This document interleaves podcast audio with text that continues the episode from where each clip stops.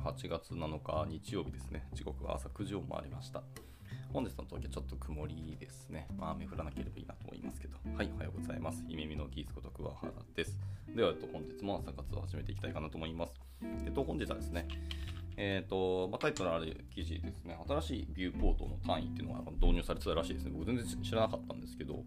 はい、この記事見るまでは。はい、っていうので、まあ、そこをざーっと見ていきたいと思います。で、もう一個ですね、えーと、アドバーサリアルテスティングですね。まあ、テストについての、えーとまあ、ちょっと短い、まあ、エッセンス的な記事があったので、まあ、その辺をバーっと読んでいこうかなと思っていきます。はい。じゃあ行きましょう。はい。えっ、ー、と、大地さんと、えっ、ー、と、プテルノドンさんですね。はい。ご参加いただきありがとうございます。日曜の朝9時という早い時間から、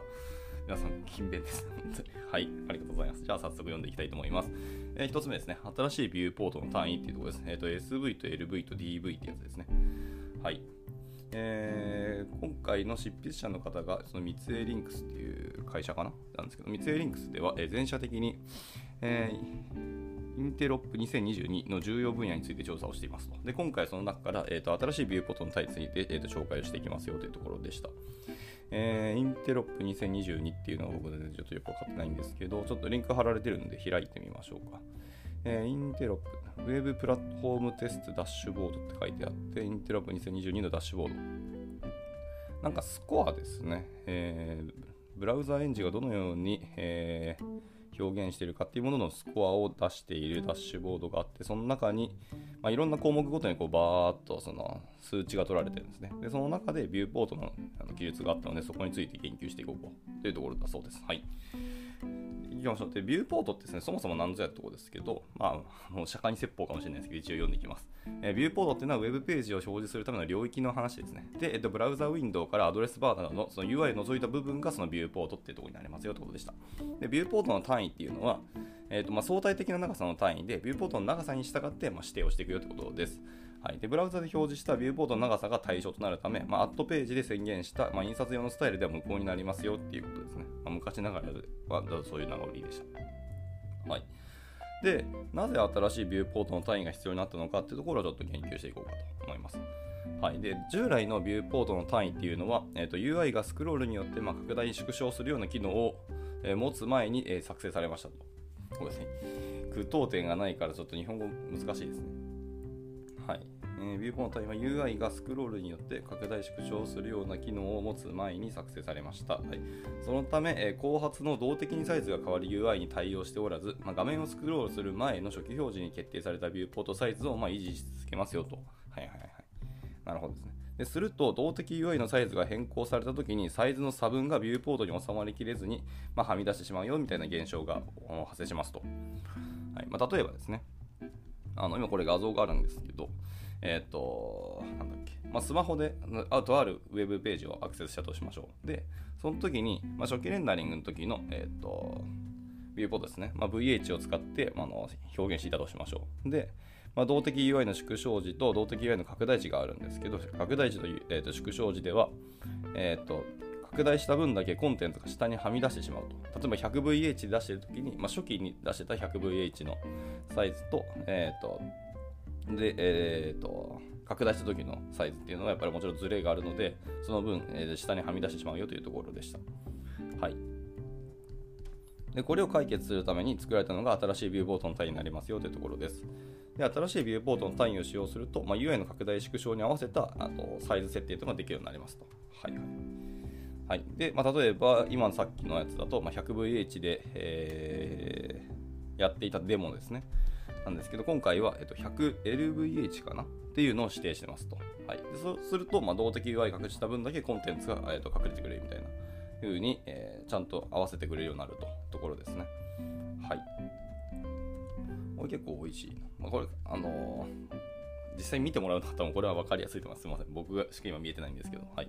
というところですね。で、従来のビューポートの単位ですね。はい。まあ、新しいビューポートの単位は従来のビューポートをベースに作られていますので、まずは従来のビューポートの単位について、ま軽くおさらいしようかというところです。で従来のビューポートっていうのは、えー、と大きく4つですね。えー、VW と VH と、えー、VMIN、VMAX ってやつですね。はい。です。まあ、v、VW と VH は、あのまあ、名前通りですね。えーと、ビューポートの幅のパーセンテージ代ですね。で、えー、H の方はビューポートの高さのパーセンテージ代ですね。はいなので100で指定すると100%ので全画面よのサイズになりますよということですね。はい、で、VMIN、VMAX っていうのはそのビューポートの、例えば VMIN だと、えー、VH、えー、じゃあ VW と VH の小さい方のサイズですね。で、VMAX は、えーと、VW と VH の大きい方のサイズっていうのを自動的に指定するようになりますよということでした。はい。で、まあ、対応ブラウザってのは基本的には全部対応してますよというところですね。はい、これがまあ従来のビューポートの単位になりますと。で、新しいビューポートの単位ですね。新しいビューポートの単位は、えっと、W3C に、えーと、ワーキングドラフトがあって、そこの中の、えー、CSS バリューズユニッツモデル、え、ユニッツモジュールレベル4ですね。で、新しく追加になった単位っていうのが指定されてるらしいですね。はい。もうすでに W3C でちゃんと議論されてて、で、実装されたそうです。で、まあ、その単位は以下になりますと。で、それが VI と VB っていうものになるそうですね。はあ。で、えー、VI っていうのはルート要素ですね。HTML 要素のインライン軸、まあ、横軸の横書きの場合は水平方向で、縦書きの場合はもちろん垂直方向におけるビューポートのサイズのパーセンテージ単位っていうのが VI ですねと。で VB っていうのは、えー、ルート要素、HTML 要素のブロック軸ですね。はい。まあ、もちろん横書きは水平、えー、じゃあ横垂直か。で、縦書きが水平になります。はいはい。になると、まあ、ブロック軸の場合と,、えーと、リンライン軸の場合で横書きと縦書きの、えーと、方向が変わりますよ。逆転してますよということですね。でそれにおける、まあ、ビューポートのサイズのパーセンテージ単位っていうのが VB だそうです。はい。でまあそれぞれえっ、とそれぞれの VI、VB に対しての単位がたくさん書かれていて、えー、あとなんだ、SVW、SVH、SVI、SVB、で、SV、min、SVMAX みたいなやつですね。この辺全部、えーと、小さいビューポートのパーセンテージ単位だそうです。で、大きい方のやつはさっきの S が、えーと、L になります。L です。LV なんたらかんたらってやつですね。が大きいビューポートのパーセンテージ単位で、えー、で動的なビューポートのパーセンテージ単位というのが、えーと、さっき出てきた、えーと、D がついたやつですね。DVW、DVH、ホゲホゲって感じのものですね。で、各単位の頭文字、まあ、S はもちろんスモール、L がラージで、え、D が、え、ダイナミックで動的っていうのを表してるっていうところですね。はい。感じです。なので、まあ、今後はもうデフォルトで D 使うんじゃないかなと思いますね。はい。従来の VWVH だと、まあ、その結局動的にサイズを変更するようなサイトを作るときにはほぼ使わなくて全部みんな D を使うんじゃないかなと思ったりしてます。はい。で、えっと、100, 100の SVH とか指定しておくと、まあ、小さい方のビューポートが指定されてて、えーと、LVH をしておくと大きい方のビューポートになってで DVH をしておけば、まあ、そのサイズに合わせて勝手に変動してくれるっていうところですね。まあ、なので、も最初からサイズ決まってるんであれば、まあ、SVH とか LVH 使うかもしれないですけど、多分基本的にはま DVH 使っといて、吉田にやってっていうのがいいんじゃないかなと思ったりはしていますね。はい。です。で、えっ、ー、と、まあ、それぞれ小さい方のビューポ単位と、まあ、大きい方のビューポ単位のあの若干の説明があります。はい、けどまあ重複する気がするので、で今回一番必要というか見たいのは多分動的ビューポートのパーセンテージ単位と思いますので、と L と S の方は割愛してどあの D の方ですね、だけ見ていこうと思います。で動的なビューポートを設定することで、動的に拡大縮小する UI のサイズに合わせてもコンテンツがビューポートに収まるように自動で調整をされますと。で、えーとまあ、使い方は基本的に従来のものとほぼ一緒ですね。例えば VW、VH の、えー、と D がついたやつですね。えー、DVW と DVH はその動的なビューポートの幅とか高さに合わせてって感じです。で、ブラウザウィンドウの幅からその動的に拡大縮小する UI の拡大縮小を自動で判定して調整した幅とか高さを指定してくれるというところですね。なので、とりあえず困ったらそれを指定しておけば勝手にしてくれるのでいいんじゃないのってところですね。はい。で、えーと、DVI と DVB ですね。はい、途中で出てきたのインライン軸におけるビューポート幅のサイズと,、えーと、ブロック軸における動的なビューポートの幅のサイズっていうやつを指定するものですね。はい、横書きの場合は DVW、縦書きの場合は DVH と同等のサイズになるっていうのが DVI の方ですね。DVB の方は、えー、横書きの場合は DVH で、縦書きの場合は DVW っていうところで、えーと、先ほどの DVI との逆転をしたっていう感じですね。はいで、MinMax は文字通り、えー、DVW と DVH の小さい方を、じゃあ大きい方か、MAX だ、大きい方のサイズで、Min はその逆ですよというところですね。まあ、基本的には使い方はまあ従来のとほとんど一緒だっていう感じです。で、えっ、と、対応ブラウザーですね、続いて。えっ、と、対応ブラウザーですけど、VI と VB は今のところ Safari と Firefox で実は Chrome が対応しないんですね、まだ。へえ。いや、っていうか他のやつも全部、軒並み Firefox と Safari で、えー、実装はされてますけど、Chrome はまだっぽいですね。で、この記事を書かれているのが今月の、違う、先月の28日に書かれているので、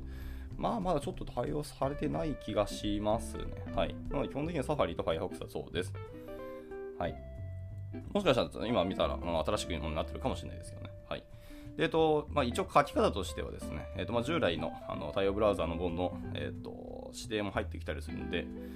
えっと、併用する書き方になる必要があるというふうに言ってますね。はい。まだ対応ブラウザ以外で使用する場合は、従来のビューポートの単位と併用する必要があります。はい。というところなので、例えば、まあ、ドット、なんちゃらでクラスを指定しておいて、中身に配当のコロン 100VH ともう1個配当コロン 100DVH っていうふうに2つを書いていくっていう必要があるんだろうなというところでした。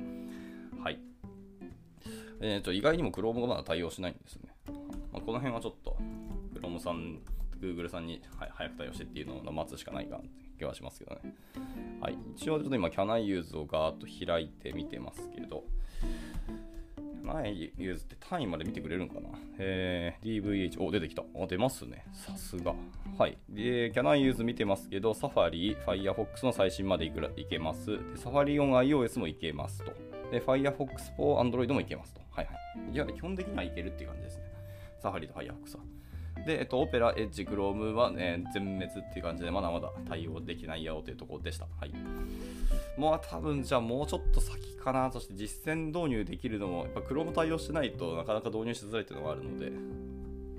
難しいですけど、でも IO ブラウザーにサファリは入ってくるし、まあ、日本人、なんだかんだスマホ、まだまだ iPhone の方が確か過半数超えてたはずなので、まあ、iPhone サファリを考えると、えーとまあ、この辺のビューポートの指定は書いといた方がいいんじゃないかって気がしますね。その拡大縮小するのも結局あのスマホがほとんどメインだと思います。PC でそんなに拡大縮小することはないと思うので、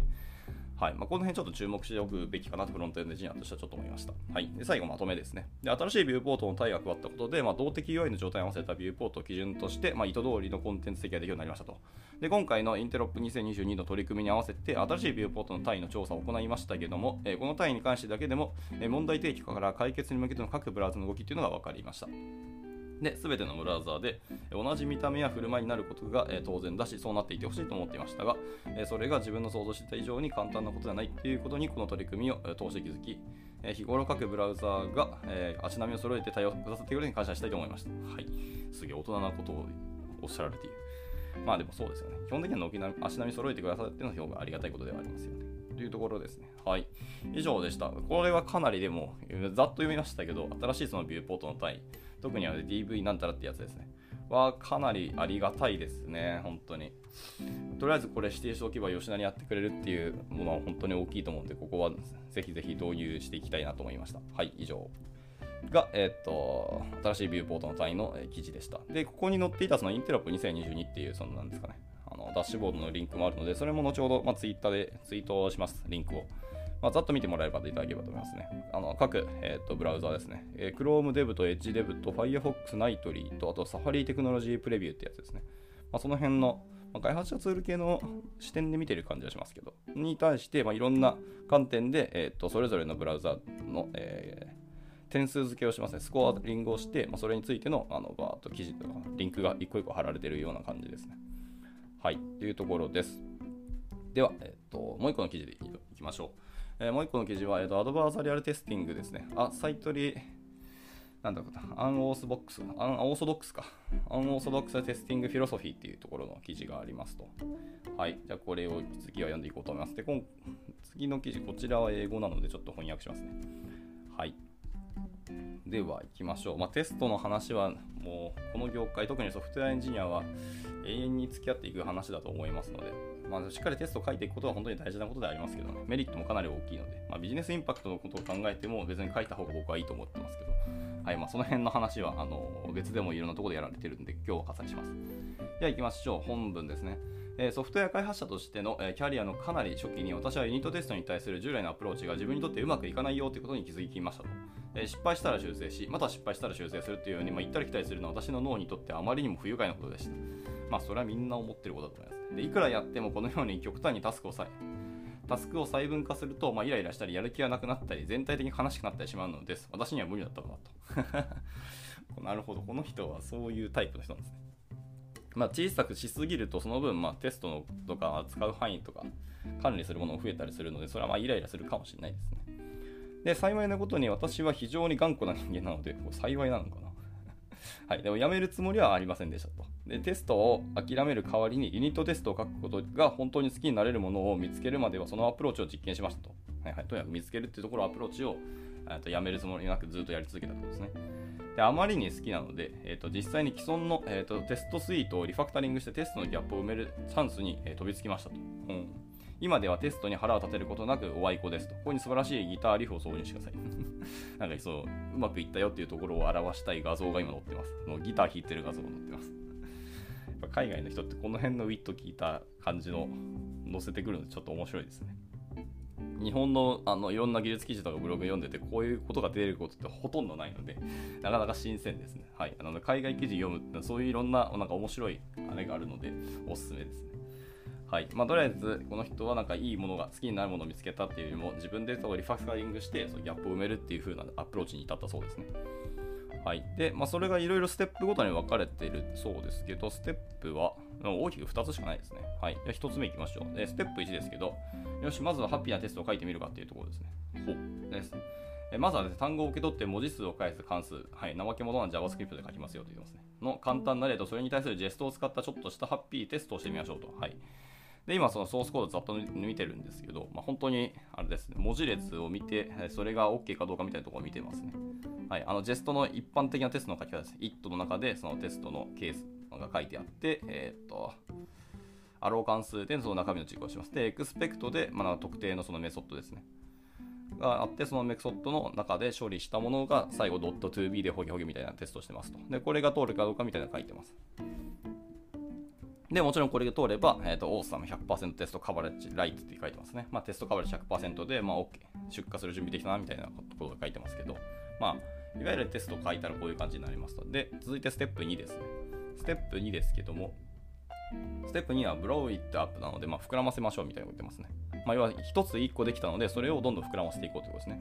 で正直なところだと、これだけ簡単だと多くの人がここでやめてしまうんじゃないかみたいなところがありますけど、私は違いますよと。私は自分のコードも、え他の人のコードも信用しないので、え、攻撃な顔して突っ込み始めました。本当に表現が面白いな。なるほど。でも自分のコードもちゃんと疑うっていうのはすごくいい話ですね。はいまあ、昨日の夜書いたコードがあの今日の自分が見てみると、いや、これバグってんじゃんみたいな、全然よくある話ですし、まあ、3日前のコードなんてもう絶対他人ですからね、本当に。はい、3日前の自分は他人です。はい。みたいなところがあるんで、しっかりそこに対して、まあ、あの疑いの目をするのはいいけど、攻撃的な顔をして突っ込むっていう表現はなかなか面白かったですね。まあ、さっき見てたそのテストっていうのは、その基本的なその、えー、単なる文字列を見て、それが期待通りですかみたいなのを見てるんですけど、そこに対して、えっと、例えば undefined 入れてみるとか、その文字列を、配列の文字列ですね、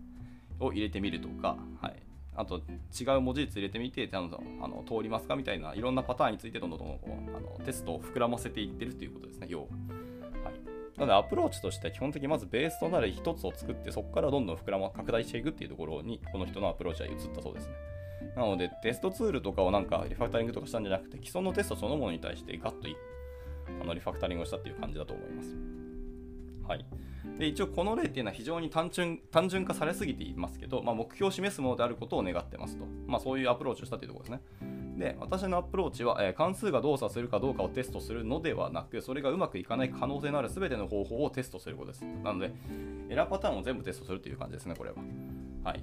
あのー、なんだっけ。正常系じゃなくて異常系をひたすら洗い出すというようなアプローチを多くの方はしているそうですね。で、それが、えー、そうですね。で、関数が大きく複雑になればなるほど、何か奇妙なことが起こる可能性はもちろん高くなりますと。そしてその奇妙なことが何であるかを知り、えー、コードを実運用に移すずっと前に、それを先にもう説明してしまいたいのですと言ってます。はあ、まあ、コード、テストコードがドキュメントであるみたいな、使用書であるみたいなことの裏付けの動きをしてますね。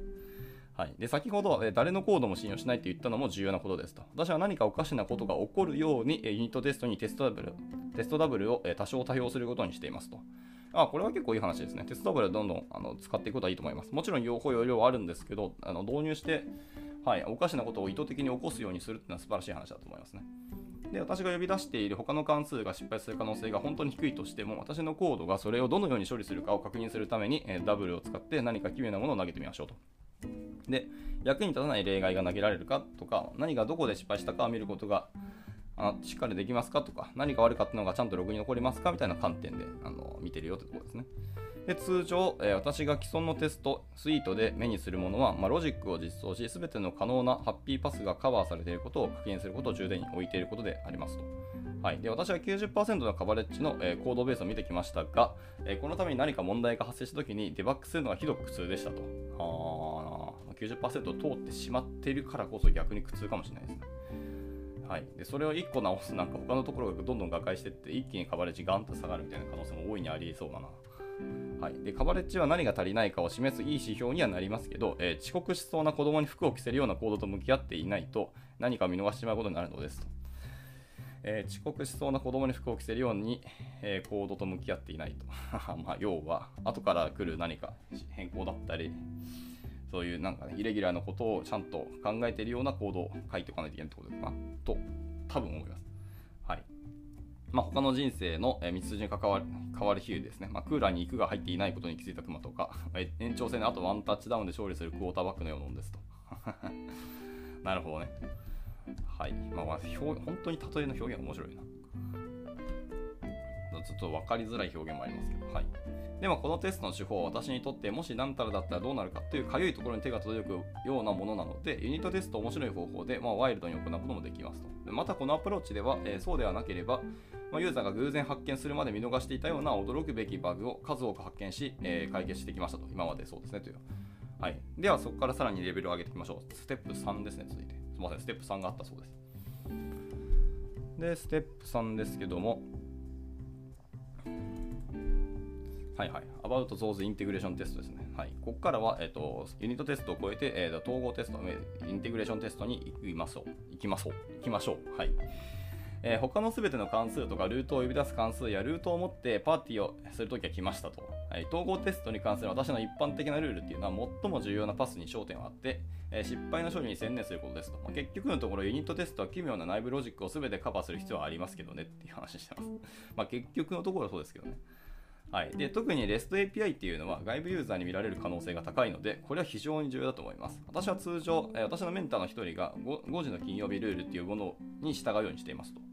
ほう何がうまくいかなくても、え毎週金曜日の午後5時に家に帰れるくらい素早く修正できるような十分な情報が欲しいんですよと言ってます。はい、でこのことを念頭に置きながら、私は常に物事がうまくいく方法よりも、物がうまくいかない方法の方を重視していますと。私は、えー、残業が嫌いですと。情熱を持って、はい、やるあの仕事を終わらせますと。とにかく残業することは最悪ですと。要はあのマンパワーになるっていうことが本当に嫌いだそうですね。はい、で私のテストはあの戦略全体、私のテスト戦略全体っていうのはその残業を避けることですね。もう本当面白いわ。割り切ってるというか、ここまで潔く書き切っちゃうっていうところが本当に僕は結構好きですね。こういう人は。はい。でもまあ、インテグレーションテストの話でした、今のが。でもまあ結局でもユニットテストでその奇妙な内部ロジックを全部カバーするっていうところがやっぱ重要で、そこからさらにまいろんなものを組み合わせていくっていうところですね。で、組み合わせていくんですけど、なるべく解決できるようにとにかく情報が早く欲しいというので、まあ情報を明確化するってことは結局一個一個の、あのー、関数だったりロジックっていうのを明確にしなきゃいけない気はしますけどね。とするとさっき言ったステップ2の、えー、っとロジックですね。ユニットテストのところをしっかり詳細に書くっていうのは結構大事なことかもしれないですね。はい。まあ、結局でも統合っていうのは組み合わせてるだけに過ぎないので、あのそれぞれの問題自体をユニットテストの方であのカバーできるっていうのが理想な気はしますけどね、僕としては。はい、で極論言うと、じゃあユニットテスト全部通れば、本来アプリケーションっていうのは動いていくっていうのがかなり理想ですし、あのそういうアプローチをしている会社さんも確かいたはずですね。はい、我々はなんか E ツイート、E ツイーはやってたかわかんないですけど、インテグレーションテストを書かないみたいな会社さんがあるっていう話をあのどっかで僕聞いたことがあって、もう全部ユニットテストにあの全振りして、その代わりそこのカあのカバレッジとそのクオリティですね、テストのクオリティに対して本気度は本気で取り組んだみたいな話を聞いて、すげえなと思いましたね。はい、まあ、ちょっと余談ですけど。はい、で、最後ですね。えっ、ー、と、ナイストライエビルコードですね。はい、邪悪なコードに挑戦しましょうというところです。はい、実はこれがこの哲学の核心だと思いますと。えー、コードは私を嫌っていて、私に残業させたがっている。コードはコードでしかないけど、なるほど。コードが私を嫌って、私に残業させたがっているというふうに、の人捉えてるんですね。だから私はコードが私を待ち伏せする方法を全て見つけ出してそれを阻止しましょうというふうに考えています。でテストに敵対的なアプローチを取ることで私は一般的に反復作業が嫌いなんですけど、まあ、それを克服することができましたとでゲームの対戦相手のようにコードにアプローチすることでどのような方法で方法でひどく失敗する可能性があるかというのは分かりますとでそれはいい物事を壊すのは楽しいことですはいあの用事に聞いてみてくださいと まあ、物事を壊すのは楽しいっていうのはちょっと危険な表現っていうか、まあまあ、あのこの人、今回のブログ読んでて大体分かってきましたけど、あ面白いな。はい。っていうとこです。ちょっとこの人と仕事してみたくなってきたな。はい。っていうので、一応この記事は終わりました。はい。まあ、一応ステップ大きく3つに分けて、えっとまあ、テストについての、どっちかというとやっぱりフィロソフィーですね。はい。あの、タイトル、副題にもありますけど、アサイトリー・アン・オーソドックス・テスティング・フィロソフィーって書いてますけど、に関するお話でした。まあ、さすがに、本当はのノウハウとか、あの、チップスみたいなところをしっかり加えつつ、テストどうなんだみたいな書き方の記事も読みたいんですけど、大体そういう記事って、あのソースコードだらけになってしまうので、あの多分音読しても僕しか理解しないみたいな話になっちゃうので、それはちょっと申し訳ないなっていうので、今回はそういうフィロソフィー的な話に移りましたけど、まあなんか何か参考になれば幸いです。まあ、個人的にはただ単に面白かったっていう感じです。であと考え方としては割とでも近いというか、まあ、ステップ的にもやっぱ同じだと思いますね。1個まずあのベースのあるものを書いておいて、そこから発展させるっていうのは本当によくある話です。でそこからえっ、ー、と、えー、僕もその似たようなフローを取るんですけど、やっぱりあの、異常形ですね。テストってひたすら異常形をどんどんやっていくって感じです。なので、正常形と異常形比較すると僕の経験値だと2対8か1対9ぐらいで、基本的には正常形少ないんですよ。だいたい異常形のオンパレードなんですよ。なので、異常形をテストしていくのはすごく大事なので、そこのどうやったら壊れますかっていうか、どうやったら期待の結果にならないですかっていうののアプローチをダーッと洗い出すのが僕も確かにテストだなと、特にユニットテストだなと思ったりしてます。はい。なので、まあ、その観点に対して、どんどんまず正常形書いて、あのそこから異常形をどんどんぶわーっと拡大させていくっていうのはいい話だと思いますね。で、その上で、えっ、ー、と、1個だけなんか、えー、参考というか、僕がの考えているっていうか、まあ、あの参考にしてる考え方っていうのは、あのテストに対しての教科あの書籍があるんですけど、ソフトウェアテストの教科書っていう書籍があります。有名な多分書籍なんですけど、えっと、この書籍の観点に従って僕結構テストを書くことが多いですね。はい。まあ、だいぶ古い書籍ですし、あの観点としても古いかもしれないです。でも、今も全然使えるし、バリバリ、あの素晴らしい技術ばっかりで、まあ、テストの考え方とかフィロソフィーって実はそんな変わらなくて、あの使うツールとかフレームワークとかあのライブラリーは結構進化したりいろんなことできるようになったんですけどテストするものとか観点って実はこの何十年人類変わってないんじゃないかって僕思ってるんですよね。でその上でそのソフトウェアテストの教科書っていう書籍は僕かなり良かったので割とお勧めしてます。はい、なので、もしあのテスト今からやるとか、ちゃんとテストについて勉強してみたいなって方は、もちろんツールから入って、あのこうやってテストを書くとか、ユニットテストってこういうことをするんだっていうのを知るのはすごく大事ですしあの知ってからあの他の書籍読む方が割と多分理解は早いのでそれはいいと思うんですけどでもちゃんとそういうなんですか読み物系のテストの書籍を読むっていうのもすごく重要だと僕は思ったりしてます。はい。ちょっと最後余談を投げましたけど、こんなところですかね。じゃあ、一旦、えっ、ー、と、まあ、30分過ぎましたので、今日の朝活はこちらで以上にしたいかなと思います。はい。今日もですね、朝9時から配信したのに、日かも日曜日なんですけど、こんなに多くの方に来ていらっしゃって、本当にありがとうございます。はい。じゃあ、えっ、ー、と、日曜日ですね。また、まあ、もしかしたら来週いっぱいは、あのもう夏休み週間に入るみたいな企業さんもあるかもしれないですけど、はい。まあ、皆さん、まあ、まあ、まあ、いろんなことがあると思いますので、しっかり今日でまた影響を養っていただいて、また明日から月曜日ですね、あの動動けるようにしていただければなと思います。では、えっ、ー、と、朝活こちらで以上にしたいと思います。お疲れ様でした。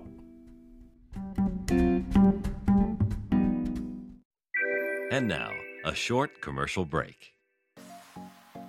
現在、エンジニアの採用にお困りではありませんか？候補者とのマッチ率を高めたい、辞退率を下げたいという課題がある場合、ポッドキャストの活用がおすすめです。音声だからこそ伝えられる深い情報で、候補者の興味関心を高めることができます。株式会社ピトパでは、企業の採用広報に役立つ、ポッドキャスト作りをサポートしています。気になる方は、カタカナでピトパと検索し、X またはホームページのお問い合わせより、ぜひご連絡ください。